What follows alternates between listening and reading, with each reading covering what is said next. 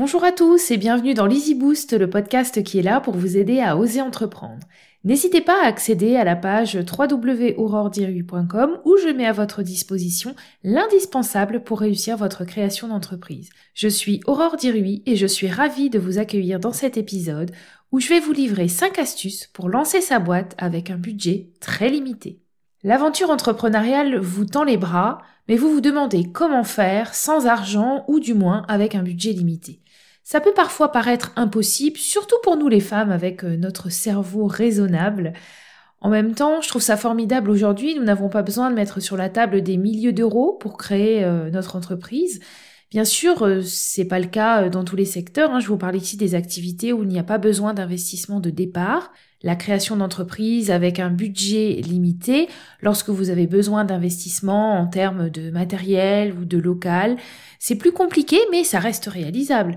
Vous allez devoir aller à la pêche au financement via votre banque, la BPI, les aides et les subventions publiques, les investisseurs et j'en passe. Vous allez devoir faire une étude de marché, évaluer vos besoins matériels et humains, construire votre business model et votre business plan, et tout cela de façon plus poussée et plus soignée que dans le cas d'une entreprise qui n'a pas besoin de financement.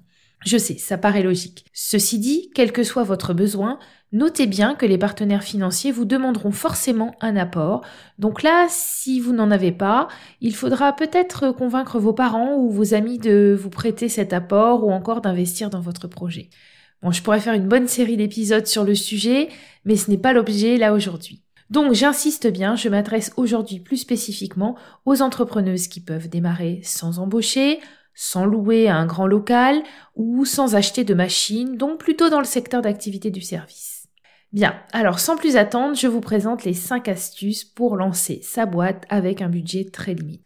Première astuce, dépensez votre argent pour les choses essentielles. Vous n'avez pratiquement pas de budget, donc il va falloir bien réfléchir à vos besoins et il va falloir développer votre sens des priorités. Alors bien sûr, les priorités sont propres à chacune, elles vont dépendre de vos besoins, de vos envies et de votre activité, mais vous n'avez peut-être pas besoin de dépenser des centaines d'euros dans des super cartes de visite dès le premier mois. Moi par exemple, je me suis acheté une pochette de plaquettes de cartes de visite à imprimer, ça coûte moins de 10 euros. Ah oui, dans cet épisode, je vais euh, parler argent et mentionner quelques tarifs. J'ai créé ma carte sous publisher et euh, ça a très bien fait l'affaire.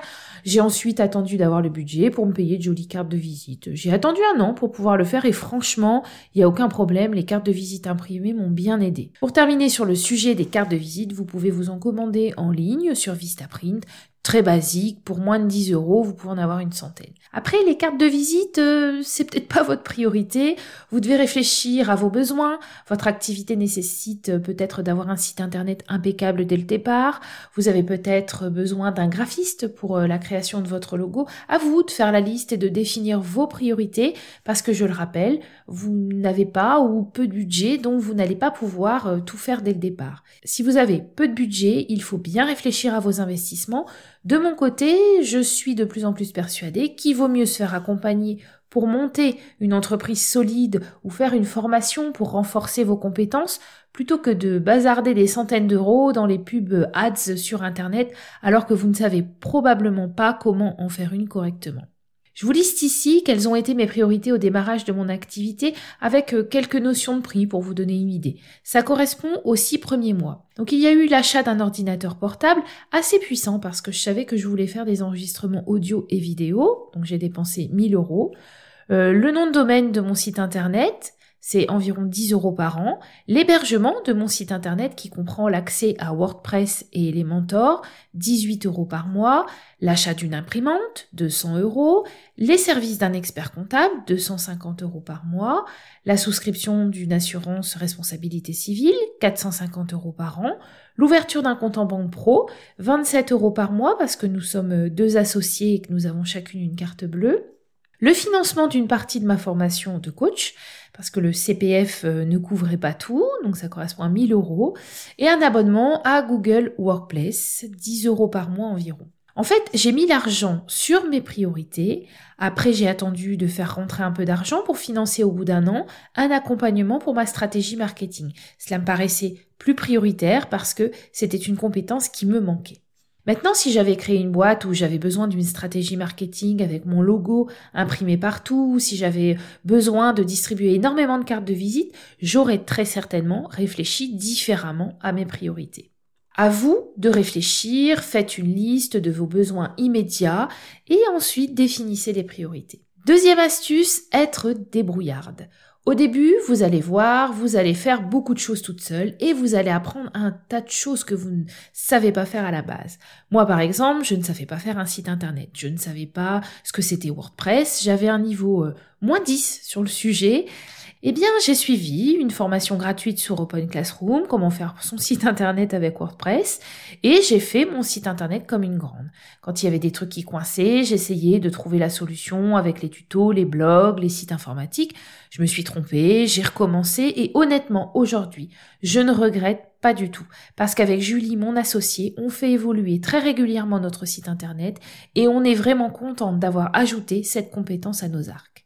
Pour notre logo, on a demandé un petit coup de main au mari de Julie. Alors oui, un graphiste aurait peut-être fait euh, autrement, mais c'est notre logo avec nos couleurs et on n'en a pas encore changé pour le moment.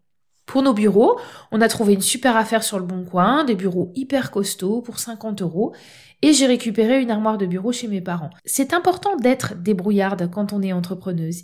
Il faut tenter des trucs, poser des questions et passer à l'action. Vous savez bien, parfois, ce ne sont rien que des excuses que l'on se trouve pour ne pas avancer. Troisième astuce, ne pas brûler les étapes. Je sais que vous avez envie que ça décolle, vous voulez que votre entreprise fonctionne et vous pensez qu'il faut faire très vite, tout mettre en place rapidement. Et je vous comprends, mais je vous conseille de ne pas brûler les étapes et de bâtir des fondations solides. Je pense qu'il vaut mieux éviter de construire un château de cartes, vous ne pensez pas? Donc prenez le temps de bien consolider tout ce que vous mettez en place. Après, il sera temps d'investir dans la publicité ou les grands séminaires. Je ne dis pas qu'il ne faut pas investir dans la pub dès le début, hein. ce, sera peut-être votre stratégie et vous en avez le droit.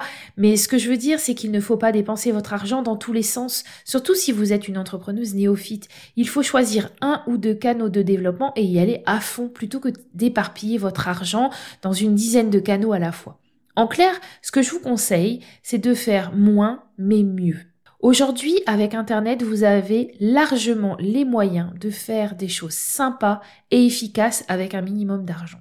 Quatrième astuce, savoir investir. Bah oui, c'est un peu contradictoire. Je vous donne des astuces pour lancer votre entreprise avec un petit budget et je vous parle d'investir. C'est une des plus grandes qualités à mon sens pour entreprendre. Il faut savoir investir dans du bon matériel pour que ça tienne la route et que vous puissiez travailler avec sérénité. Mais l'investissement n'est pas que matériel. Vous devez aussi accepter d'investir dans l'accompagnement et dans les formations. Sinon, vous allez stagner et vous empêtrer dans vos difficultés. Et si vous avez du mal à investir, il va falloir travailler votre rapport à l'argent. C'est un passage obligatoire. Cinquième astuce, les petits outils gratuits trop pratiques. Utiliser le gratuit au départ, c'est une bonne idée, vous ne trouvez pas? En plus, ça permet de tester plein de produits pour voir lesquels euh, vont mieux vous convenir pour la suite. Je vous ai mis mes trois préférés, mais il y en a des tas d'autres à vous de creuser un peu.